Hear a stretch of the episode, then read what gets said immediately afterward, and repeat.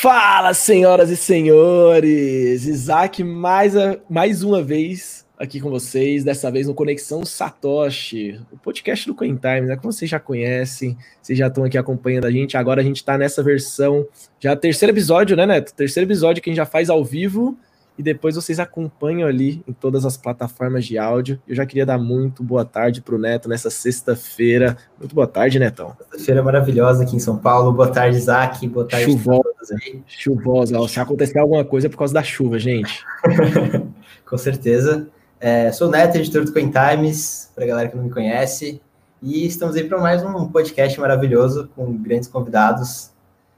Ilustres convidados, né? Ilustres convidados. gente Antes da gente apresentar nosso convidado, nós temos também aqui o Gustavo, que também é um dos editores do Coin Times, adora fazer polêmica.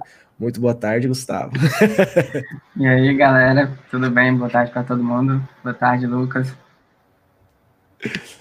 E aí, ele já introduziu o Lucas. Lucas, CEO da Bitfy, uma carteira maravilhosa uma carteira brasileira, né? Eu vou deixar o Lucas falar, eu vou deixar ele se apresentar. Então, Lucas, muito bem-vindo a esse podcast. Como que você está? Opa, pessoal, tudo bom? Estou muito bem, graças a Deus. Estou muito feliz de estar aqui com vocês. Estou é, aqui para responder diversas dúvidas e conversar bastante sobre Bitcoin e a usabilidade de criptomoedas no dia a dia, né? Ver se a gente consegue trazer para as pessoas a informação necessária para que elas consigam, de maneira segura e simples, usar as criptomoedas e todo o potencial que elas têm, não somente como ativo de investimento. Maravilha. E como vocês já sabem, né, e vocês já estão vendo aqui no nosso canto inferior direito, a Bitfy é uma das nossas patrocinadoras dos nossos podcasts. Conta um pouquinho da Bitfy, Lucas. Eu normalmente faço um merchan, mas eu vou pedir para você contar um pouquinho da Bitfy para eu fazer um merchan direitinho. Fala para a galera o que, que é a Bitfy e o que, que você está fazendo hoje no mercado. Legal. Bom, a Bitfy é a primeira carteira não custodiante brasileira, né? Então, quando eu falo não custodiante, significa que o usuário é o dono das chaves da carteira dele, nem a própria Bitfy consegue abrir a carteira e, e movimentar o dinheiro dele. É, isso por si só já era a essência do que eu queria quando a gente começou a Bitfy, é, mas a gente entende que grande parte do uso das criptomoedas hoje é feito para investimentos e a gente pensou que se as pessoas agora têm a real posse das criptomoedas delas, por que não utilizá-las como forma de pagamento, né? Então, a pessoa conseguia usar tanto o Bitcoin quanto outras criptomoedas para fazer pagamento do dia a dia, pedir comida, é, fazer um pagamento internacional, usar, usar as vantagens do blockchain. Então, a gente criou uma carteira com foco em segurança e usabilidade, que é o que é a Bitfy hoje. Maravilha. E é isso, gente. Então, se vocês querem ali ter uma carteira e garantir segurança dos seus bitcoins, coloque uma carteira e a gente super recomenda a Bitfy. Eles estão aqui, são os nossos apoiadores do Conexão Satoshi. Conexão Satoshi acontece por conta deles. Quem também é apoiador do nosso aqui do nosso programa semanal, nosso podcast é o CoinGoback. Então, se você quer receber cashback em criptomoedas, cara, usem o CoinGoback. Os links vão estar todos na descrição, tá, gente? Então, use o CoinGoback você facilmente consegue aquele com uns poucos cliques, você ativa seu cashback, você recebe ali em Bitcoin, Ethereum, Pax Gold, que mais, Neto? Me ajuda. Uh, vai, vai chegar outras moedas também, mas Nano, nano, importante. Nano, nano, tem nano também, exatamente. E também temos a Foxbit, né, uma das corretoras mais antigas aí do mercado brasileiro, que também é uma das nossas patrocinadoras. Então, se quiser comprar Bitcoin, ó, dê uma olhada na Foxbit ali, uma corretora muito boa, além de ser super segura ali no quesito é, de usabilidade também para o usuário. Fechou, gente? E hoje nós vamos falar sobre Bitcoin, mas ali realmente o Bitcoin sendo usado no dia a dia. Se isso é uma utopia, não é? Eu vou começar nessa pergunta aí. Vocês acham que é uma utopia? A gente vai, a gente vai ver esse dia chegando? Ou é, nossos netos, nossos filhos vão ver isso acontecendo? O que, que vocês acham disso? Cara, eu acho que essa foi a primeira pergunta. Acho que não foi a primeira pergunta que fizeram para o Satoshi Nakamoto, mas ela é a implicação da primeira pergunta que fizeram para o Satoshi Nakamoto, criador do Bitcoin, depois que, que ele lançou o white paper dele falou da proposta e tudo mais, que foi o seguinte: é, esse sistema aqui não escala, não, cara. Esse sistema não dá para você usar para fazer transações para o mundo todo. Como, como é que a gente vai fazer aí? O Satoshi teve uma ideia que era ter grandes servidores, e esses grandes servidores servir outras é, carteiras, mas uh, muitas pessoas tiveram outras ideias e, e, o assunto foi evoluindo, né? E eu acho que sim, o Bitcoin tem esse potencial, mas ainda tem muito a evoluir, e eu acho que o Lucas, ele vai saber bem mais sobre, sobre essa questão de usabilidade do Bitcoin, uh, trazendo mais soluções e tal, porque é o negócio dele. Ah, com certeza, assim, a gente vive e respira isso aqui dentro da BitFi. É, de fato, eu acredito sim que Bitcoin vai ser usado como forma de pagamento. É, o, o, o, momento não é um momento tão simples, assim como a gente tem que entender de que, que o Bitcoin é algo muito recente. Então, quando eu digo algo muito recente, a gente tem que entender que é uma tecnologia que existe há 10 a 12 anos aí, mas que tem uso real há 10 anos é, e começou a entrar no mainstream faz menos tempo do que isso. Então, se você, se você analisar o Bitcoin como tecnologia, ele é muito recente, é, e ao mesmo tempo ele já fez muito como forma de pagamento, como forma de investimento, como uma série de outras possíveis utilizações. É, então, acredito sim que vai ser usado como forma de pagamento, e esse é o viés da minha empresa, né? Acreditar que não só Bitcoin, mas outras criptomoedas, sim, é, elas vão ser utilizadas como forma de pagamento. É, problemas é, para a rede do Bitcoin e, e, que fazem com que o Bitcoin não seja escalável ao ponto. É, esses problemas, vamos listar alguns aqui, por exemplo, a questão de número de transações por bloco, é, o tempo de confirmação de uma transação dentro de um bloco, é, o, o, o, custo da, da, transação. Então, assim, esses são todos problemas que quem está um pouco mais por dentro aí do assunto sabe que eles, exi eles existem, mas que tecnologias estão sendo criadas todos os dias para resolver cada um deles. Então, a gente pode citar aqui, por exemplo, o Segregated Witness, que é o SegWit, que é um tipo de endereço específico, é, que, é, que, é, uma versão nova, digamos assim, de endereços do, do blockchain do Bitcoin, é, ele já resolveu uma questão de usabilidade ali de uns 30% do valor, então você consegue fazer transações no valor 30% mais baixo, o que numa transação de 60 reais para ser confirmada em, em, em, 10, em, em 10 minutos mais ou menos, não é exatamente a resolução de todos os problemas. É, porque se pagar, sei lá, 40 em vez de 60, continua não dando para pagar um cafezinho. É, ao mesmo tempo, existem mecanismos que podem ser criados, como o que a gente tem aqui dentro da Bitfy, e a gente pode se adentrar bastante nesse assunto, que é a Bitfy aceita que você faça uma transação que não vai ser confirmada no próximo bloco. Ela vai demorar, sei lá, às vezes 10 blocos. E a Bitfy aceita e faz parte disso para ela. Então ela assume esse risco para que você tenha essa usabilidade. Claro, a Bitfy tem um ganho financeiro dessa operação e ela acredita que esse ganho financeiro cobre esse risco. Então, esse é um modelo. É, um outro modelo que todos devem conhecer aí, principalmente quem não conhece deveria conhecer um pouquinho, é a Lightning Network. Então, é uma second layer, é, que a gente se espelhou muito para a criação de uma second layer nossa aqui interna dentro da Bitfy também. Eu vou falar mais sobre isso. É, que ela tem como viés permitir que você tenha de maneira segura e confiável transações no custo muito mais baixo, com uma velocidade muito maior. É, ao mesmo tempo, é uma tecnologia que é experimental, ela já existe há, há alguns anos, mas ela é experimental. É, não tem grandes empresas utilizando ainda. A Bitfy ela tá, tá em conversa com o pessoal da, da, da Lightning Labs é, faz algum tempo já. A gente já fez uma série de testes com eles. A gente tem super interesse em utilizá-los, mas a partir do momento que a tecnologia esteja estável o suficiente, né? Então, a hora que a gente acreditar que ela está estável o suficiente, o que a gente tiver grandes players utilizando essa tecnologia assim como nós, muito provavelmente isso resolverá grande parte dos nossos problemas.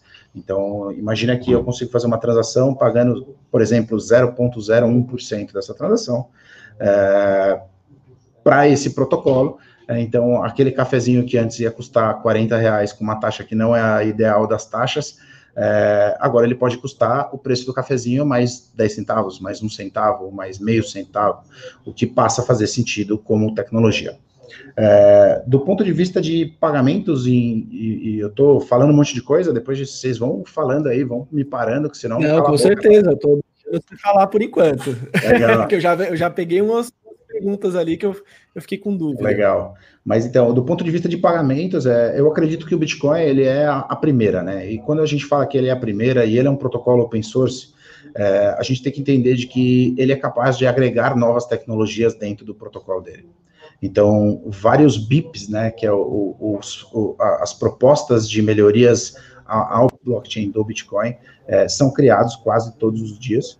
é, visando agregar tecnologias, por exemplo, como smart contracts, é, a própria segregated metadata foi uma, uma, tecnologia que foi aceita por muita gente há pouco tempo, mas foi aceita é, e foi criada há uns 3, 4 anos já para o blockchain do Bitcoin. Então, várias coisas foram criadas é, estão sendo incorporadas. Então, eu costumo dizer que se tiver uma tecnologia que veio, que resolveu os problemas em absoluto, resolveu, é o novo Bitcoin e funciona muito melhor, o Bitcoin simplesmente tem que a, a, aderir àquela tecnologia.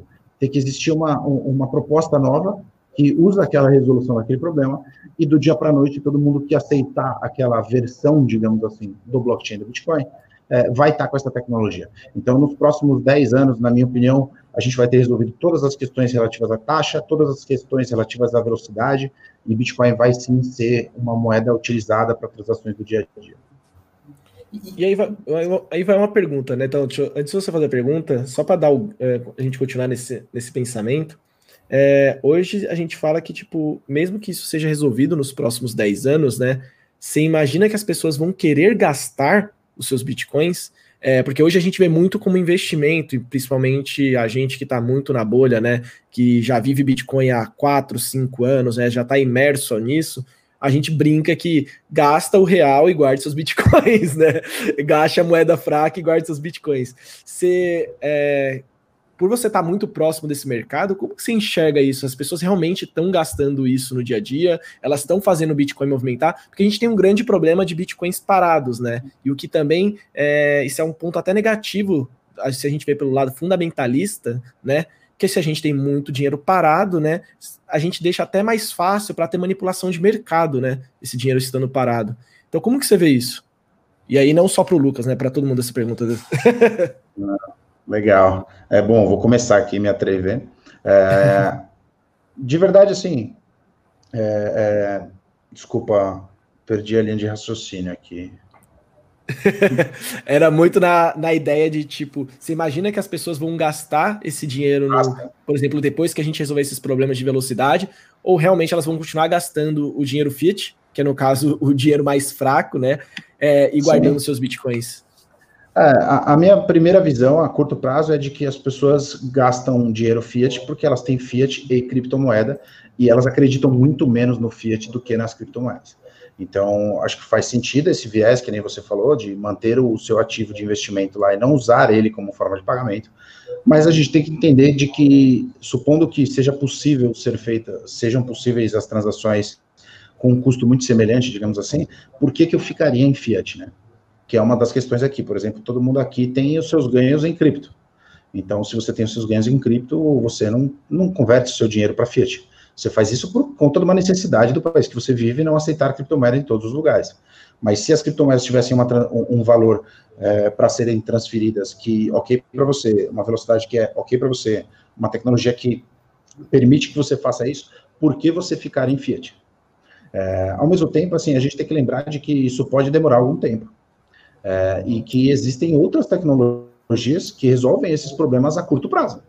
Então, a, as stablecoins, elas resolvem o problema, não as que estão dentro do, do blockchain do Ether, né, que senão não resolve nada, né, é, mas enfim, brincadeira à parte, é, as, a, as stablecoins que, que permitem que você faça transações num custo muito baixo, é, elas fazem com que você não precise ficar dentro do environment do sistema financeiro tradicional e possa estar em cripto, é, conseguindo fazer todas as transações e, e, estando pareado, digamos assim, numa moeda fiduciária. É, na minha opinião, a, Central Bank Digital Currencies são a evolução disso, que devem começar a bombar nos próximos três a quatro anos, na minha opinião. É, mas até lá a gente vai ver muito uso de stablecoin no mercado tradicional. Então você vai ver as, as tecnologias, assim como a BitFi agora está adicionando Celo Dólares, que é uma stablecoin de dólar, é, e você vai poder usar dólares para fazer pagamento de qualquer coisa, é, as pessoas vão tomar a decisão, pô, eu estou no Brasil, mas cara, eu posso pagar tudo em dólar? De repente eu não quero ficar mais em reais. Aí muitas pessoas que nem amigos meus que estão na Europa falam assim, cara, mas eu preciso de um euro também, porque eu não quero ficar em dólar, porque o dólar vai desvalorizar também. Então, assim, as stablecoins elas vão vir para resolver esse tipo de problema, é, de, de permitir o uso até que as criptos sejam algo mais próximo da realidade. Então, a hora que as pessoas conseguirem transacionar com cripto, as stables e as central bank digital currencies, na minha opinião, começam a cair em declínio e aí a gente vai para um ambiente onde seja completamente autorregulado. Tem até aquele cara da, da família Bitcoin, né? Ele falou na live com, a, com as meninas do Use Crypto, a gente até publicou no Times. Ele diz assim: a galera fica me perguntando por que eu gasto Bitcoin para comprar tudo, eu compro tudo com Bitcoin. É, se o Bitcoin pode daqui a pouco valorizar muito mais. Gente, eu só tenho Bitcoin, eu tô tudo em Bitcoin, a minha história é essa. Como, como que eu vou gastar dólar? Eu só tenho Bitcoin. A galera é que tem da... Bitcoin e dólar, gasta dólar, né? Essa é a história da família é, que vendeu é. tudo, né, para vender, para ficar só com Bitcoin, né? Eles venderam antes da alta de 2017 e agora estão viajando o mundo é, só com é, os Bitcoins que eles têm. Esse mesmo. É, absolutamente incrível essa história. Não, exato, legal, né? Legal. E, e, e você cai nisso, né? Tipo, a gente é, e a gente caiu, acho que muito nessa analogia, né? Porque a gente sempre está colocando o Bitcoin é, em paridade com real, ou com dólar, né? Ou com euro, né? A gente sempre fica nesse, nesse ponto, mas talvez a gente realmente ainda não utilize isso, porque é, a própria aceitação ainda não utiliza, ainda não aceita, né? Tipo, ali você não vai na padaria e você compra, tipo, tantos, tantos pães por 0.00001 Bitcoin, né? Tipo, mil satoshis. Você compra, tipo, você paga 10 reais. E isso complica nessa conversão, né? Que é uma coisa que vocês, em tese, conseguiram resolver, né? É, esses pagamentos para lojas, né? Para tipo realmente uso do dia a dia. Que eu até fiz ali o review, testei, fui no Outback, almocei, não fui com cartão, fui sem carteira, fazer o teste com o celular. Falei, mas se eles me deixarem na mão, eles vão me deixar. Mas não aconteceu tudo certo. E realmente é um primeiro passo para ter esse primeiro contato, né? É, como que vocês meio que amarraram isso para tipo começar a conversar com os comerciantes e falar, cara, hoje você pode aceitar Bitcoin na sua maquininha, por exemplo, da Cielo, que é a parceira de vocês? É, a verdade é que assim, foi toda uma estrutura, né, que foi criada para permitir que isso fosse possível. Então, assim, os nossos clientes, eles têm Bitcoin. E o lojista, ele não faz a menor ideia do que seja Bitcoin. É, e eu sou um cara que já teve passagem por outras empresas é, na minha trajetória profissional, e uma delas foi uma empresa de pagamento, onde eu conheci muita gente, enfim, a empresa foi comprada depois por um grande banco, e eu acabei ficando com muito contato das pessoas de empresas como a Cielo, e empresas como a GetNet, Stone, etc.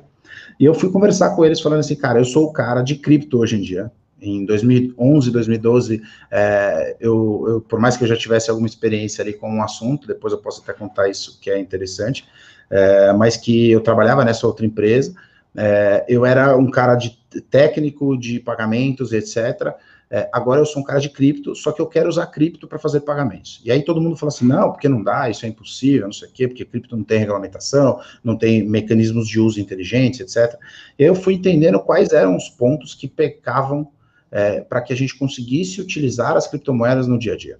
Porque assim, eu acredito que, cara, vai chegar no futuro, a gente vai estar tá aqui. E hoje a gente está aqui. E não adianta, cara, são steps que a gente tem que dar para chegar lá. Então, assim, a gente vai chegar num ponto onde todos os lojistas vão entender o que é criptomoeda e eles vão aceitar e vai ter tecnologia que converte isso para o que o cara quiser, independente do jeito que você quiser pagar. Você paga e ele recebe do jeito que ele acha que ele tem que receber. É, mas que isso não vai acontecer em cinco minutos. Então, eu, é, eu criei uma tecnologia no passado, chamava Warp Exchange, era um meio de pagamento onde as pessoas pagavam em Bitcoin e o lojista recebia em reais. Pagava uma taxa altíssima, tinha a questão de ter que esperar as confirmações do blockchain, e, e, tinha a questão de, putz, o cara pagou um valor errado. Então, putz, uma vez aconteceu nessa tecnologia de uma pessoa ter que pagar 100 reais, aí a pessoa pagou 10 mil. E aí a gente teve que devolver para essa pessoa. Só que o endereço que a pessoa fez o pagamento para a gente foi o endereço de uma corretora. E as corretoras, elas não servem para a gente devolver o endereço para onde veio, de onde veio. Então, como é que você devolve para a pessoa que ela tinha dinheiro numa corretora e mandou o Bitcoin para você para fazer aquele pagamento? Você não devolve. Porque se você devolver, a pessoa vai perder esse dinheiro. Ou pior, outra pessoa vai ganhar esse dinheiro. Então vai aparecer na conta de outra pessoa da corretora que agora ela tem uma puta grana. Então a gente foi entendendo e mapeando quais eram os problemas e as pessoas principalmente não conseguiam usar aquela tecnologia porque as corretoras não permitem que você faça pagamentos, elas permitem que se façam transferências que demoram, sei lá, 10 minutos, uma hora, 10 horas, dois dias. Tem corretora que demora dois dias. E aí a gente entra sempre na discussão de se está lá mesmo o Bitcoin ou não, enfim. É, mas que a gente entendeu e mapeou isso tudo e falou assim, cara, a gente tem que criar uma tecnologia que as pessoas sejam as donas dos bitcoins delas, mas que permita o uso dela no varejo. Então, para permitir o uso dela no varejo, a gente tem que criar uma camada nossa ali que vai abstrair esses problemas todos. E aí foi o que a gente passou os últimos três anos desenvolvendo, é, e esse ano foi lançado, ou seja, já estamos aí em quatro, quase quatro anos de desenvolvimento de tecnologia, é, 100% proprietária, onde a gente consegue entrar no super detalhe do detalhe, de chegar no ponto de criar uma tecnologia onde a gente consiga permitir que as pessoas façam pagamento e a gente não tenha que aguardar essas confirmações. Assim como a Lightning Network permite que você faça um custo muito baixo e não, e, e não precise ficar aguardando para o outro lado saber que chegou lá, a gente permite a mesma coisa. Então, claro, eu não estou comparando aqui, eu super gosto dos caras e a gente se espelhou muito neles, então é, é muito mais uma. Um, um, um, estamos nos espelhando neles do que criamos um concorrente deles. Na verdade, eu espero que o produto deles avance muito para a gente usar 100% da tecnologia deles, é, mas que a gente conseguiu criar um mecanismo do nosso lado que permitisse que as pessoas usassem, sabendo quais são os problemas da rede atual. Então a gente não consegue, a gente, a hora que você vai comprar um iFood, comprar um Evina, um Rap, você não consegue pagar o valor errado. Então não dá para você pagar o valor errado. E quando você faz essa compra, você quer essa compra na hora, você não quer aguardar as confirmações do blockchain. Então você quer aquele resultado na hora. Você pagou na maquineira Cielo, dá a confirmação, você quer sair da loja. Você não quer que o lojista tenha que entender por que, que ele pode ter que ficar esperando duas horas para você sair de um lugar que você almoçou é a mesma lógica, é a mesma lógica para o cartão de crédito, né? Tipo, a pessoa não quer saber como que o cartão de crédito funciona, ela quer passar o cartão, ela quer que isso funcione e a, o lojista vai receber. Acho que a lógica é a mesma. Exatamente. Então, assim, não, não, não faz sentido a gente olhar para um avanço tecnológico e causar um retrocesso. Então, a gente tem que viabilizar, no mínimo, funcionar da mesma maneira que funciona hoje. E é exatamente isso que a Bitify faz. E aí tem uma série de outras questões que eu posso entrar aqui um pouquinho, por exemplo, é, as chaves da carteira da Bitify. É, muita gente pergunta para a gente, fala assim, pô, as chaves estão em português. É, como é que eu subo as chaves da carteira da Bitify em um outro local? Primeiro, a gente começou a Bitify com chave padrão BIP39, igual a todas as carteiras internacionais, digamos assim. É, e a gente viu que muitas pessoas é, baixavam a Bitify, e usava Bitfy numa maquineira Cielo, por exemplo, fazendo double spend em, em outra carteira ao mesmo tempo. Assim, ela fazia assim, e aí ela causava um prejuízo financeiro para a Bitfy. E as pessoas não estavam nem aí em relação a isso. Então, por mais que a gente tenha processado todas elas e tenha ganho todos os processos, é, as pessoas, elas, elas querem... O, o, fraudador, ele vem antes do que o cliente dentro do Brasil. Então, o que, que a gente fez para resolver isso? Sem pecar do ponto de vista tecnológico. A gente falou assim, Vamos dar as chaves para o usuário. Só não vamos usar o padrão de dicionário que as outras carteiras utilizam. Por quê? Porque ele não consegue subir a carteira que ele tem com a gente em um outro local. Mas, ao mesmo tempo, ele está com a mesma segurança que ele teria em outro local. Aí sempre vem aquela pessoa e fala assim: ah, mas e se a Bitfy sumir do mercado? É, eu tenho dois pontos em relação a isso, que é, o primeiro, eu gastei a minha vida inteira, e é de muita gente por trás da gente, é, a gente tem grandes parceiros como iFood, Evino, Rap, Cielo, é, a gente tem grandes bancos por trás da nossa operação, é, ajudando a gente dentro da nossa operação, é, que não fariam com que isso seja possível, tá? Mas que a gente se preocupou com isso também, então a gente tem um acordo que vai ser divulgado nos próximos meses com a Cointimes também, é, com uma seguradora de que ela fica a, a, como responsável por demonstrar o mecanismo de conversão para o padrão BIP 39, que é o padrão internacional, caso ocorra alguma coisa com a Bitfy. Então, o Lucas morreu, a empresa acabou, aconteceu alguma coisa. O Lucas morreu, pode morrer, a empresa continua, enfim, a gente tem um monte de sócio. É, é, mas, assim, é, é, aconteceu alguma coisa, cara, a empresa decretou falência, sumiu, o site saiu do ar, o aplicativo saiu do ar, essa seguradora ela fica como responsável. É uma seguradora da qual a gente já tem parceria, então, se vocês procurarem um pouquinho, eu não posso falar nomes ainda, não vai ser muito difícil de descobrir mas que ela, ela vai fazer esse trabalho junto com a gente, justamente para que as pessoas fiquem mais tranquilas em relação a isso. E por, quê? por que, que a gente fez isso? Porque, putz, com, as, com a carteira, com uma chave padrão Bitfy, digamos assim, as pessoas têm o mesmo mecanismo de segurança de que nem a Bitfy tem acesso a isso, ou seja, só mudou o dicionário, não mudou o mecanismo, a gente não armazena isso do nosso lado. E, ao mesmo tempo, elas conseguem fazer transações e eu sei que ela fez aquela transação. Então, não preciso esperar as confirmações do blockchain. A Bitfy assume essa bronca. Então, você pode fazer uma venda de Bitcoin, você não precisa guardar. Você pode fazer uma, um uso numa máquina da Cielo, você não precisa guardar. Então, tem uma série de questões que foram levantadas e, e foram possíveis justamente por você não conseguir subir numa outra carteira. O que não quer dizer que você não pode, cara, tô na dúvida, eu quero mandar meu dinheiro para outra carteira. Você pode mandar o seu dinheiro a qualquer momento para outra carteira, é, assim como a gente recebe de qualquer carteira. Então, assim, é, é, é, é simplesmente um, mecanismo de segurança para permitir o uso no dia a dia. Eu quero muito que, a hora que a, a gente integre dentro da Lightning Network, por exemplo, é, e a Lightning Network permita que você suba uma carteira numa outra carteira e assim por diante, cara, a gente vai fazer isso e a gente vai dispor é, da mesma tecnologia, porque o que a gente quer é resolver um problema. Qual é o problema? Diminuir taxa para permitir o usuário fazer pagamentos, é, ao mesmo tempo é, resolvendo a questão de aguardar as confirmações, porque se você diminuir taxa, demora mais ainda. Então, quando você paga numa máquina Cielo, por exemplo, a gente leva na média três dias para receber essa transação. Então, a Bitfy assume esse risco. O usuário não vai querer assumir esse risco. Então, a gente está fazendo esse trabalho. E aí, os mecanismos que a gente criou e não foi uma questão de cinco minutos de decidir isso, não, pelo amor de Deus, tá? Foi testes e testes com usuários, entendendo o que, que funcionava melhor para eles e o que eles queriam. Então, você quer segurança, a gente está te dando a mesma segurança do que qualquer outra carteira. Ao mesmo tempo, você quer usabilidade, então, cara, é a mesma segurança dentro de um environment que a gente criou para te dar essa usabilidade também. Então, por isso que a gente criou esses mecanismos. Ô Lucas, então, continuando nesse assunto de segurança, né? E aí era um dos, uma das pautas que a gente gostaria super de abordar nesse bate-papo. É, e você falou dessa questão de palavras-chave, né? Vocês são, por exemplo, a única carteira que envia, né, por, por e-mail essas palavras, né? No caso. É, e aí a gente cai é. em duas discussões, né? No caso, que tem a discussão da parte, cara, é, pô, como isso é mandado por e-mail, né? Super super complexo isso, é super pode acontecer uma fraude nesse meio, né? Mas a gente também cai num outro papo que, de acordo com a T-Análise, né, tipo, tem 2,7 2,7 milhões de bitcoins que foram totalmente perdidos e hoje as pessoas não fazem nem ideia onde estão, né? E aí, uma vez eu perguntei isso para você, totalmente off, né? Foi em uma reunião com você, e você contou já diversos casos de pessoas que recuperaram seus bitcoins por conta disso que foi mandado por e-mail, né? Então tem um ponto positivo e um ponto negativo, e, e aí a gente que tem muito contato, acho que a gente é, é o Wheeler Adopter, né? Tipo, a gente muito pé no chão, a gente olha isso muito com maus olhos, mas para a galera, eu posso dizer assim, o povão que está chegando agora com contato com Bitcoin, isso é uma maneira de precaver ele, né? Como que você vê isso, né? Como que você é, até Legal. como que você vende isso para a galera, né? Como que você começa a receber essas porradas e você começa a educar os dois lados, né? Que é o dado do lado do Early, Early Adopter, né? Que conhece outras carteiras e, tipo, tá começando a conhecer a Bitfy e realmente a galera que tá começando agora a ter o primeiro contato com Bitcoin e, e é por vocês, no caso.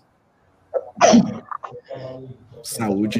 É, desculpa, é, foi bem na hora. Né? É, eu não estou fugindo da pergunta, não, tá? Adoro essa É, a, a, verdade é que é o seguinte, cara, a gente começou sem mandar nada para ninguém. Fazendo o mesmo padrão de todo mundo que, que de todas as carteiras internacionais, que é, putz, você disse que você tem as palavras, então agora digita as palavras para ver se você tem as palavras mesmo. E aí você digita para ver se funciona. A gente testou, isso funcionou legal. O Lucas e os amigos do Lucas, que sabem como isso funciona, guardaram as palavras e eles foram muito felizes. Muita gente não guardou essas palavras. Então, assim, a gente tinha muita gente que estava entrando nesse mercado e, e falando assim, putz, cara, é, eu tenho aqui, eu ganho 3 mil reais por mês, eu estou guardando 500 reais por mês, 600 reais por mês, e aí depois de 3, 4 meses a pessoa tem um salário dela ali, ela trabalhou o mês inteiro e ela perde tudo. E ela vem falar, não, porque a Bitfy foi uma desgraçada, porque não me disse que isso funcionava assim, porque não sei o quê. Nego abre processo contra a gente, coisa do tipo assim, por mais explícito que isso seja, e aí todo mundo fala assim, tá, o que, que você faz para resolver isso? Porque uma cada dez, uma cada, não é nem dez, eu acho que menos, tá? É, uma cada seis pessoas perde as palavras. É, das que usam de fato a tecnologia, tá? Eu acho que até e a aí... gente mesmo que está no meio já deve ter criado carteira e perdeu também as palavras. Sim, é, depois eu comento um pouquinho da minha história com cripto no passado. Cara, eu sou um dos caras que tinha cripto pra cacete, assim mesmo. Desculpa o palavrão aqui, mas de Nada, fato que é, é eu perdi, eu perdi, eu perdi grande parte em falha de software, assim, porque os mecanismos que existiam naquela época eram ruins e eu, puta, deletava tudo e começava tudo de novo. Era assim, ah, puta, fiz aqui teste com 3, 4 Bitcoin para testar aqui, e aí deu errado, ah, foda-se, joga fora tudo aí, tenta, começa de novo. Mas depois Olha, eu conto essa história. Dá uma dor no coração agora, hein? Cara, se, eu, se eu contar a história, cara, isso é o que menos vai doer o seu coração. Mas enfim. É, e aí, o que que acontece? A gente falou assim, cara, a gente tem que criar um mecanismo que seja bom para o usuário, para que ele consiga recuperar a carteira dele de alguma maneira, é, e que não peque em relação à segurança. E aí, cara, todo mundo que fala assim, ah, mas você manda por e-mail. Deixa eu desmistificar aqui a questão do envio por e-mail, tá? A gente utiliza uma tecnologia da AWS que envia e-mails da qual a gente não consegue reabrir um e-mail que foi enviado. Então, não existe login e não existe mecanismo de abrir novamente esse e-mail. Essa é a mesma tecnologia que os grandes provedores de e-mail têm, é, para que justamente eles não consigam acessar os e-mails dos clientes deles. Então, eu não consigo abrir um e-mail que eu mesmo enviei, que fique muito claro. É, o segundo ponto é, o e-mail que vai para você, vai para você, de, de, uh, as suas chaves elas vão dentro de um PDF criptografado, que a senha de criptografia é o PIN que você escolheu no momento do seu cadastro, que ninguém da Bitfy tem. Então é aquela coisa assim, nem se a Bitfy conseguisse acessar o seu próprio e-mail, ou se alguém acessasse o seu próprio e-mail, conseguiria pegar, porque ele não vai ter a sua senha. E aí você entra e fala assim, ah, não, porque aí o, o cara pode tentar um ataque de brute force dentro do meu... Cara, começou a piração extrema aqui, né? É, então, assim, a gente tem que chegar até um nível certo, um nível de tolerância possível, para que as pessoas consigam utilizar. Então, a gente sempre recomenda que as pessoas, putz, você recebeu isso por e-mail, é, você anotou onde tinha que anotar, deleta esse e-mail. Então, assim, a gente não tem como acessar. Se a gente não tem como acessar, é só você que é o responsável por aquilo. Se você é o único responsável por aquilo e quer deixar no seu e-mail, ok. É uma questão sua, é uma decisão sua. A gente só faz isso por quê? Porque quase ninguém deleta e-mail. Então, quando a pessoa liga para a gente e fala assim, perdi as chaves, vou te processar, quero matar o Lucas. A gente fala, cara, você tem um e-mail que a gente enviou para você quando você se cadastrou que tem as suas chaves, que tem o PIN, que é o PIN quando você fez o cadastro. Então, se você esqueceu o seu PIN também, o problema é seu. E já aconteceu várias vezes também, tá? O cara perde as palavras, esquece o PIN. E, cara, não tem o que fazer. Então, assim, não tem o que fazer. E aí, cara, a gente foi entendendo. Então, não existe resposta perfeita para isso. Existe a usabilidade. Hoje a gente tem quase 30 mil usuários, da qual a gente salvou pessoas de perderem centenas de milhares de reais utilizando essa, esse mecanismo. Então, se você fala assim, ah, puta, é super inseguro, a Bitfy é um lixo, carteira horrorosa, pelo amor de Deus. Putz, a gente está causando usabilidade, a gente está causando early adopters entenderem sobre os mecanismos corretos, e a gente está causando isso sem com que as pessoas percam dinheiro. Então, se isso está errado, a gente realmente está fazendo errado.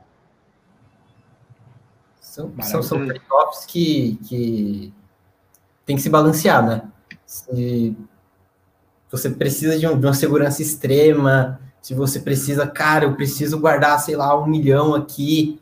Mas vai, você vai para o Trezor, você vai para uma. Um, é, você vai para Code Wallet, né? Você não vai ficar com todo esse dinheiro no é. Bitfy da vida.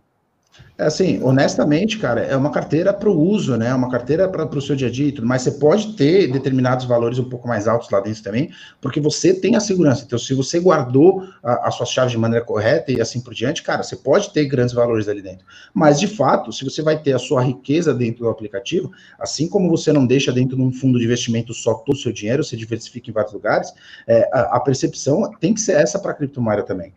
E, só que isso tem que ser feito de maneira fluida. As pessoas lembram aquele, aquele degrau que eu falei, é sair daqui, chegar aqui. Você não vai fazer isso do dia para noite, cara. Então, assim, a gente quer que as pessoas consigam dar os steps e cheguem lá. Então, eu, eu quero que todo mundo daqui a cinco anos fale Bitfy, não faz mais isso, cara. E a gente tira, entendeu? Mas que, que até lá a gente, a, gente, a gente ajuda tanta gente, e isso viabiliza para que as pessoas tenham tanta possibilidade de recuperar o seu dinheiro no caso de uma perda, ou até de ficar um pouco mais seguro, por, por mais contraditório que isso pareça, se você falar para as pessoas que é, é, elas são as responsáveis pelas palavras dela, e ela não tem como recuperar isso, e não foi por e-mail e tudo mais, periga a pessoa não usar, porque ela fica com medo, ela fica assustada. Então a gente tem que ser mais fluido, cara. E, e, o meu objetivo, eu posso depois contar um pouquinho da minha história aqui também, é, se a gente tiver tempo, é, é entender isso, né? É, é causar essa fluidez. É, a gente sair desse ponto atual aqui de baixo, né? Ou qual é a minha mão agora, não sei, acho que é essa. A gente sair desse ponto e chegar nesse ponto de maneira mais tranquila. Não, maravilha. E, e, uma coisa que, que, é bem interessante quando a gente faz comparação com, com o mercado de cripto, nesse mercado que a gente está começando agora, com o mercado de cartão de crédito. Se você for ver a história do mercado de cartão de crédito, ele é muito, muito parecido com, o mercado de criptomoedas. O que acontecia antes, por exemplo, no mercado de, de, de, cartão de crédito, a pessoa que tinha que, lá nos anos 80, bem no comecinho, 70, 80, é, até mesmo um pouco antes, a pessoa tinha que, que assinar que ela fez a compra, é, a pessoa, o lojista tinha que ligar para a operadora, a operadora ia confirmar com o banco, depois dos 15, 20 minutos, ele pegava uma cópia daquela assinatura para depois mandar por e-mail. Isso é o cartão de crédito, que a gente tem hoje, passa ali rapidinho, ou acabou. Isso até chegar nos dias de hoje. Então, se essa indústria, que é uma indústria tradicional, feita por bancos, que tem bilhões, assim, dinheiro infinito, os caras têm, praticamente, é, demorou tanto tempo para se aperfeiçoar, o mercado de cripto, eu acho que não vai demorar tanto tempo, porque a gente tem muita gente muito boa trabalhando no mercado de cripto, e não só isso, mas vai chegar no momento que a gente vai estar tá no mesmo, no mesmo nível. A Bitfy, eu vejo bastante é, essa tentativa de, de, aperfeiçoamento, uma coisa que eu não vejo em outras carteiras, por exemplo. E que eu, eu gosto bastante, porque, para mim, o Bitcoin tinha que ser usado, né? Eu já, já peguei e comprava Bitcoin para usar Bitcoin. É, já trabalhei na Foxbit e a gente ganhava é, algum, algumas coisas em Bitcoin, e eu falo, cara, vou usar para comprar, para pagar minha conta de energia, vou usar para pedir comida. Então, usava todos os serviços, eu falei, caracas, eu já consigo fazer isso. Não, não é uma coisa fácil que todo mundo faz, mas, pô, já estou conseguindo de alguma coisa, não demorou, sabe, 20 anos, tipo, igual cartão de crédito, tá ligado? Então, é, eu curto muito essa ideia de, de conseguir utilizar. Por quê? Porque quando eu comecei, assim, é, de maneira muito simplista, cara, em 2011, 2012, tá? É, para você, eu, eu, queria minerar bitcoins porque eu queria usar dentro de um jogo que eu jogava online, que você podia comprar itens das outras pessoas usando bitcoins. E bitcoins eram mais baratos do que reais porque eu só precisava deixar o meu computador ligado enquanto eu estava trabalhando, estudando, e quando eu chegava em casa eu tinha 10 bitcoins e eu podia fazer um pagamento.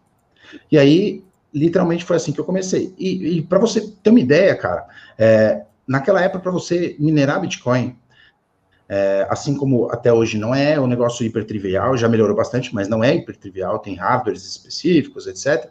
Naquela época era assim, cara, Basta que você baixe um full node de Bitcoin inteiro, então você tem que ter o blockchain inteiro no seu computador. É, você sincronize ele, que levava dias, inclusive, dependendo do, do, do, da velocidade do disco da sua máquina. É, e, e, pois é, e, e, ainda era bem leve o, Bitcoin, o blockchain do Bitcoin naquela época, tinha muito menos transação para ser confirmada e validada, né? Então, você tinha que rodar um full node na sua máquina, ter espaço em disco, que os, os, mecanismos eles não eram criados nas tecnologias mais recentes, que são super leves e funcionam super bem. Assim, é, é, não era fácil. Não é fácil até hoje, mas não era nada fácil naquela época. E você não tinha uma wallet. Cara, o wallet é um negócio muito recente, assim. Vocês vão fazer a melhor ideia. Assim, o, o, o, naquela época, assim, você rodava um script que te dava dois hashes, que era a sua, sua chave pública e privada, e aí você usava a sua chave pública e privada para, na verdade, a sua chave pública para gerar os seus endereços que você podia receber, e você usava a sua chave privada para fazer a assinatura das transações que você queria fazer broadcast posteriormente. Que é o que existe por trás de tudo que acontece hoje ainda, mas que hoje você aperta enviar. Naquela época, cara, não era enviar era criar essa estrutura inteira. Então pensa assim, eu gerei uns 10, mas eu fiz transferência, minerei 10, 20, 30, 40 Bitcoin para lugar que eu nem tinha mais salvo, porque eu, eu não tinha salvo no, no Notepad. Assim, eu salvava tudo no Notepad, para você ver como era hiper seguro, né? Eu deixava no meu desktop um Notepad, que meu desktop ficava aberto, não tinha nem senha no Windows, ainda Windows para piorar, né? É, não tinha nem senha deixava tudo no meu, no meu desktop é, e, e, minhas chaves lá estava escrito private key e public key, assim, eram os nomes do meu no arquivo chamado senhas. é, eu acho que era senhas do Bitcoin, né? E aí, o que, o que, era fácil? Cara, é, era só você estar tá sincronizado, é, aí você conseguia assinar uma transação e depois mandar para fazer o broadcast dela. E aí você tinha que fazer o broadcast pelo seu nó, aí o seu nó não, sincro, não sincava, ele falava que tinha feito o broadcast não tinha feito, como não confirmava em outros lugares, sumia a sua transação. E aí você achava que já não tinha mais Bitcoin naquela carteira, você jogava lá fora. Porque você falava assim, ah, já não tem mais nada aqui nessa carteira, vou jogar fora. E aí ele não tinha feito o broadcast, ele achou que tinha feito o broadcast. Porque não aparecia, tipo, você não fez o broadcast, sua transação tem zero confirmações, está aqui no bloco. Não, não tinha isso. Assim, não, não tinha um explorador de bloco. Cara, isso é, isso é, é, lúdico até, porque naquela época, se você abria o blockchain inteiro e via-se naquele, naquele arquivo que tem os blocos, é, você estava em algum daqueles blocos, você dava um Ctrl Find na pasta do Windows e esperava umas quatro horas para ele procurar dentro da pastinha, ver se a sua transação estava lá já. Então, assim, era, era precário. E aí, cara, quando eu descobri que eu tinha gasto mais de 1.200 bitcoins em itens do Warcraft, em 2013, é, eu, eu acabei ficando extremamente frustrado. É, aquele ano foi bem difícil para mim. É, só que aí eu comecei a entender, cara, aquela tecnologia ela estava se valorizando. Então eu lembro que foi uma matéria do mercado Bitcoin na época falando o Bitcoin vale mil dólares. Aí eu virei para um amigo meu e falei, cara, Bitcoin é aquela parada do jogo. Foi, foi bizarro, assim. E aí, aí a gente foi entender de o que tinha acontecido. Eu vi que eu tinha gasto, sei lá, eu tinha perdido os meus primeiros milhões ali naquela época. É, eu não gosto de pensar no assunto hoje em dia, mas que, enfim, foi o que aconteceu. É, e aí eu falei assim, cara, ou eu me mato, ou eu vou aprender e, e vou fazer com que isso seja mais fácil. Porque, cara, se com essa dificuldade, que só o gordinho do Warcraft consegue fazer uma transação ainda, perde dinheiro pra caramba nisso, o Bitcoin chegou a valer mil dólares, é porque esse negócio vai valer muito dinheiro a hora que tiver uma experiência de usuário decente. E foi nisso que a gente investiu os últimos anos. Mas falando em Desculpa, Tanto é que o pessoal fala justamente o seguinte, né? Então, tu gastou Bitcoin, compra mais Bitcoin, coloca na carteira, porque é melhor ficar com a moeda mais forte. Exato. É, faz sentido. É, falando em usabilidade, né? Trazendo um pouco também os comentários aqui para a live. E o Pix? O Pix começou agora, são transações instantâneas, quase sem taxa. Todos os comerciantes, praticamente todos vão aceitar tá, tá fácil. Como é que vocês veem isso para a questão do Bitcoin? Vai competir? É, não faz mais tanto sentido? Ganhou da Lightning Network, por exemplo? A minha, minha visão sobre o assunto é de que as stablecoins pareadas no real passam a fazer um pouco menos sentido no uso do dia a dia. É, ao mesmo tempo, do ponto de vista de envio de remessas, etc., não é possível ser feito com o Pix e as stablecoins passam a ser interessantes ainda. Então, uma coisa não anula a outra. É, é um dos casos de uso que, nesse momento, foi melhor suprido pelo sistema fiduciário tradicional. É, lembrando que, assim, a Bitfy até tem algumas grandes vantagens com a entrada do Pix, né? Então, uma das mudanças que a gente fez, que inclusive já está em produção, é você pode comprar Bitcoin a qualquer momento, de qualquer dia, sábado, domingos, feriados, etc. Não faz a menor diferença agora. Então, você vai fazer um Pix para Bitfy nesse exato momento, é só você fazer um Pix para o nosso CNPJ que está dentro do aplicativo, dentro da aba de comprar via transferência bancária. Tem lá é, o nosso CNPJ, você pode fazer um Pix para a gente, que você não vai pagar nada por isso e vai cair o Bitcoin na tua carteira. Então, essa é uma grande vantagem para a gente, na verdade. E o mais legal é que cada cliente nosso, é, ele vai ter um mecanismo aqui dentro, assim como ele faz transferências via TED hoje para a conta bancária dele ou de terceiros, ele vai poder fazer Pix da conta dele ou de ter, para a conta dele ou de terceiros. Ou seja, tanto compra quanto venda pode ser a qualquer momento, e ao mesmo tempo ele vai conseguir usar os bitcoins dele para fazer um pagamento via Pix para um estabelecimento. Então, a hora que o Pix bombar no Brasil inteiro, é, a Cielo, que já dá hoje a possibilidade em mais de um milhão e meio de estabelecimentos no Brasil, é, é, não vai ser tanto o ponto talvez mais interessante de uso da Bitfy. Vai ser os pagamentos via Pix. Então, eu posso pagar para qualquer um, tanto física quanto jurídica, é, instantaneamente usando os meus próprios bitcoins. Então a gente está aderindo a essa tecnologia dentro do nosso protocolo. Então, assim, no fundo, assim, o Pix é muito bom para a Bitfy, é, viabiliza que você consiga usar em muito mais horas produtivas, digamos assim, é, e viabiliza você ter ah, uma abrangência muito maior no varejo.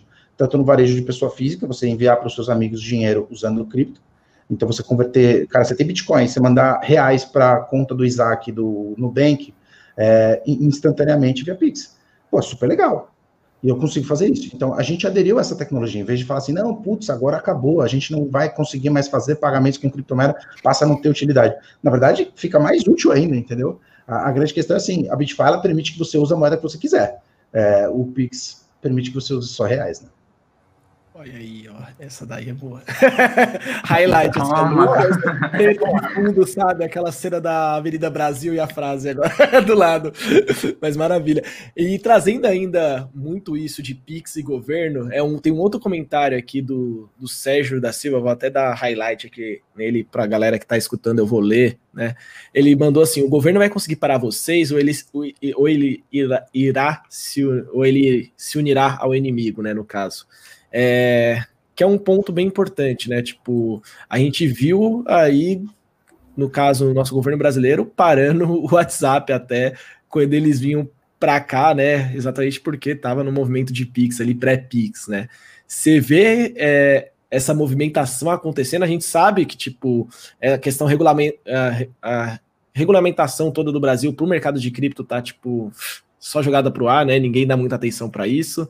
É, mas como que você vê isso nos próximos anos? Você acha que o Brasil tem a ideia de realmente replicar modelos interessantes, como a gente tem hoje, fora? Ou se acontecer alguma coisa do tipo, cara, tem plano B, vai para a Estônia, igual o Edilson fez, sabe? Tipo, vou embora daqui, vou fazer o um negócio funcionar em outro local. assim, honestamente, isso não preocupa a gente, justamente por a gente estar tá, é, próximo dos órgãos reguladores. Então a gente se preocupa de fazer as coisas da maneira correta. Então, assim, cara, de fato, assim, a Bitfy não é tecnologia para você lavar o seu dinheiro. Assim, a gente não é um mecanismo feito para você sonegar todos os seus impostos. Então, assim, a gente não vê o governo como, como um empecilho no meio do caminho. Claro que a gente não vê como super aliado, né? Ninguém desse mercado é doente o suficiente para ver isso dessa maneira. É, mas de fato, assim, a gente tem que lembrar de que no, num cenário utópico ideal, é, o que o governo quer é prover uma sociedade melhor. Então, se a gente olhar para o governo com, com o viés de, cara, vamos ver se o que eles estão falando faz sentido e se eles estão ouvindo quem entende um pouco mais do que eles do assunto. Então, a gente tem pessoas como o Fernando Urich, que é um cara super importante para o nosso segmento, é, sendo um dos, até, até um certo tempo atrás, aí, conselheiro dentro da Casa da Moeda. É, ele é um cara bem próximo de diversos órgãos, como a CVM, Banco Central e etc. Então, assim, a gente tem pessoas extremamente inteligentes é, em contato com os grandes reguladores para que explique para eles como funciona e para que eles consigam encontrar um meio do caminho.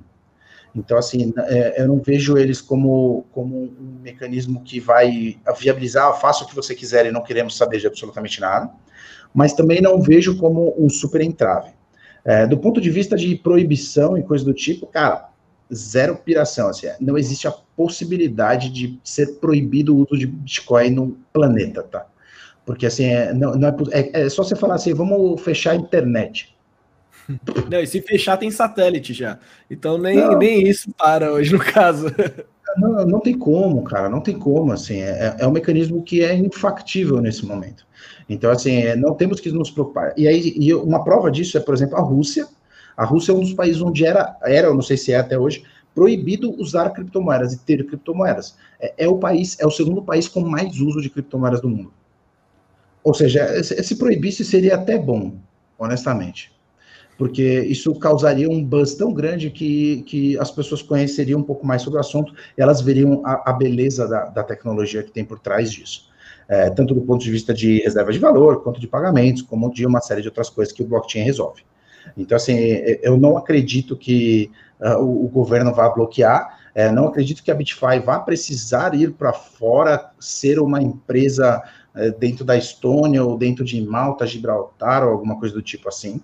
É, não é o objetivo da Bitfy. Inclusive, uma das coisas que a gente super zela é, é estar aqui no Brasil, estar aqui disponível para que quem quiser, meu, puta, cara, eu, eu, eu, quero saber se você existe mesmo, eu quero te conhecer, eu quero conversar com você. Cara, pode vir aqui, a gente conversa, a gente marca o dia, agenda um café, vem entender como é que funciona. É, e é por isso que a gente tem todos os players que a gente tem hoje conectados, né? Então, imagina que para entrar em mais de 70 players, que nem a gente tem, é, é, um negócio que levou alguns anos, tá? A gente começou a conversar com players como iFood, Rappi, etc., antes de lançar o próprio produto, é, cavando isso e permitindo que as pessoas tenham um mecanismo que foi aprovado por esses players. Então, tem umas criptofarofas aí que, que viabilizam você trocar por um voucher, alguma coisa assim online, mas que as marcas não sabem que aquela empresa está fazendo isso. Então, está fadado a acabar daqui a algum tempo. Porque tem grandes marcas que elas falam não para gente, por exemplo.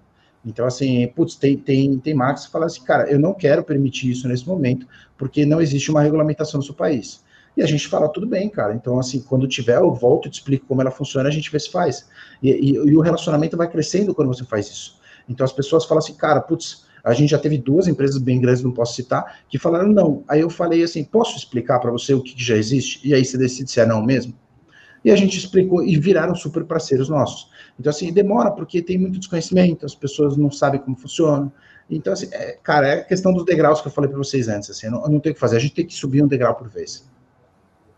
E eu acho que respondendo um pouco da pergunta, é, tem uma visão sobre o, o Bitcoin, a visão, na verdade, de um dos pioneiros do Bitcoin, do cara que recebeu a primeira transação do Bitcoin, que é o Ralph Finney, que ele dizia que o Bitcoin vai servir como uma layer para os próprios bancos centrais e para outros bancos, bancos privados, para o mercado de banco privado, é, fazer transação. Então, e a gente está vendo isso acontecer a, de frente pelos nossos olhos ali.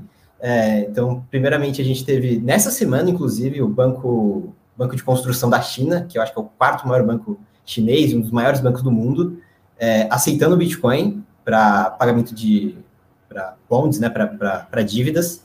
É, um mês atrás, um pouco menos, o Banco Central do Irã falou que ia usar também Bitcoin.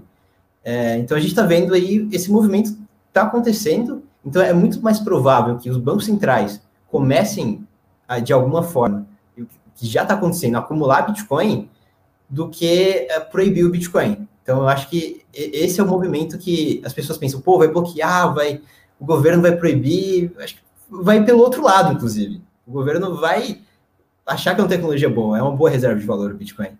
Todo mundo sabendo isso. É, e a gente tem que sempre que lembrar, é, desculpa, Isaac, a gente tem Nada sempre que, que lembrar da, da, o que, que o Bitcoin trouxe. Porque ah, tem um trilhão de criptomoedas, é, cara, dá 30 segundos aparece mais uma, é, e a gente tem que lembrar o qual que foi a essência. É, a gente pode pensar do ponto de vista de tecnologia, de, de, de uma série de coisas, mas pensa a essência mais pura de todas. A gente consegue enviar dinheiro para outra pessoa digitalmente, a outra pessoa receber esse dinheiro e a gente não ter mais. Ou seja, é uma transação que foi feita, não pode ser desfeita e foi 100% digital. Isso não existia antes do Bitcoin. Então, você podia fazer uma transferência de um banco para o outro via TED e achar que isso é super digital. Mas o que o banco está fazendo é atualizar um banco de dados de um lado e do outro, que ele pode desfazer essa transação se for o caso. É, agora a gente está fazendo a mesma coisa que te dá uma, uma nota de 50 reais. Você pegou a nota, se você não me devolver essa nota, eu não tenho mais ela. Isso aconteceu 100% digitalmente. Então, essa é a grande essência do que foi feito. E todos os grandes bancos e governos e tecnologias relacionadas a finanças obrigatoriamente vão ter que aderir a essa tecnologia no futuro próximo.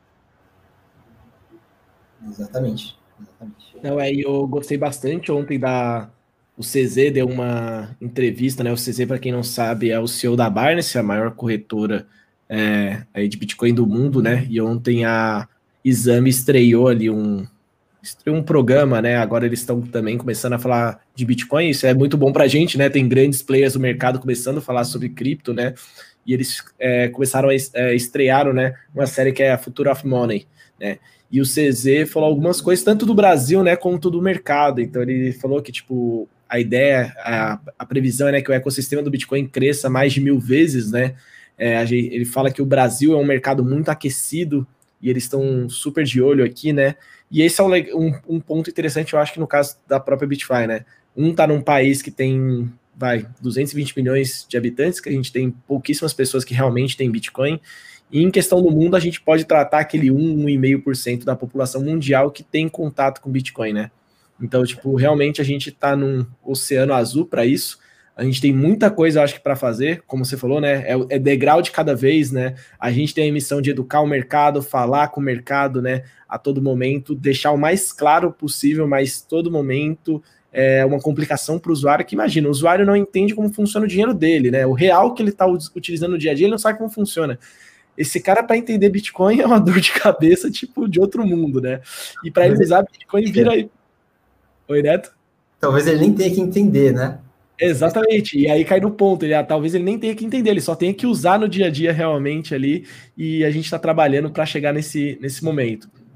Mas o que eu vejo de tudo isso é realmente é um oceano azul é, para todo mundo que tenha Bitcoin, e não é nem para quem tem empreendendo em Bitcoin, né? É, no caso, é um oceano azul para quem tem Bitcoin hoje, se você tem algumas frações, você está na frente tipo de milhões de pessoas, no caso, é, porque você tem esse, você tem isso agora, né? Então, imagina que isso há três anos atrás você já estava muito à frente.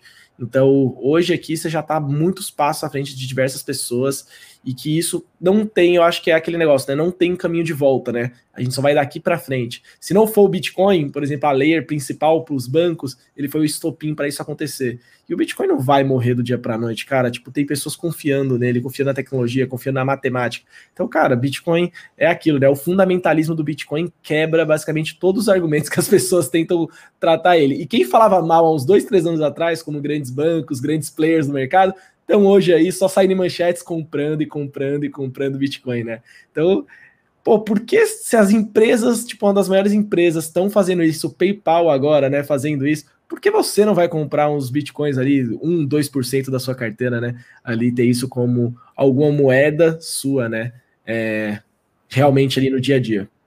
E é com isso que a gente vai fechando esse episódio. É, acho que deu aí para explicar bastante para a galera sobre o dia a dia do Bitcoin, essa evolução que a gente está tentando construir. A Bitfy é uma super parceira nossa e foi por isso que ela chamou, por isso que a gente chamou ela para esse bate-papo, que não tinha outra pessoa para falar mais sobre o uso do Bitcoin no dia a dia do que o próprio Lucas, CEO dela. Queria agradecer você, Lucas, por ter batido esse papo com a gente e também tirar todas as dúvidas que o pessoal tinha em relação aí à própria Bitfy, em questão de segurança, todos esses detalhezinhos, né?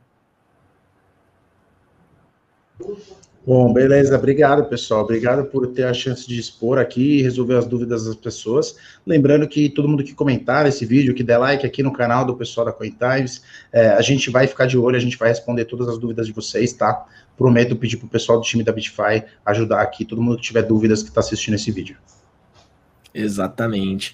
A galera que está mandando pergunta aí, ó, essas perguntas vão ficar é, e algumas até já foram respondidas, como é se o Ethereum vai chegar na Bitfy, quando que o Ethereum chega na Bitfy, falou que é em breve, vai ter alguma stablecoin pareada, vai ter o Celo Dollar, né, também ali na Bitfy, então, tipo, algumas coisas já foram respondidas aqui ao longo da gravação. E para você que está, e para, no caso, né, para vocês que estão assistindo, é, fica disponível em todas as plataformas, essa gravação de podcast, na segunda-feira, Conexão Satoshi, é só procurar ali, Spotify, em qualquer lugar. Neto, muito obrigado Gustavo, também muito obrigado aí pelo bate-papo. Foi maravilhoso esse episódio. Muito obrigado aí pela gravação, gente. Foi um prazer, foi muito bom conversar com o Lucas e tirar todas as dúvidas que, que a comunidade tinha. E, cara, tá tudo esclarecido. Bem bacana. Exatamente. Legal, então, pessoal. Obrigado. obrigado. Obrigadão, gente. E ó, só uma coisinha, um aviso, hein? Ó, vem bastante novidade da Bitfy por aí. Eu, eu sei de alguns segredos, não posso contar por enquanto, mas vem bastante coisa da Bitfy por aí. É bom vocês ficarem ligados aqui no Coin Times e também no Conexão Satoshi, porque vem bastante coisa legal, viu, gente? E é com essa que eu vou e até mais e muito obrigado.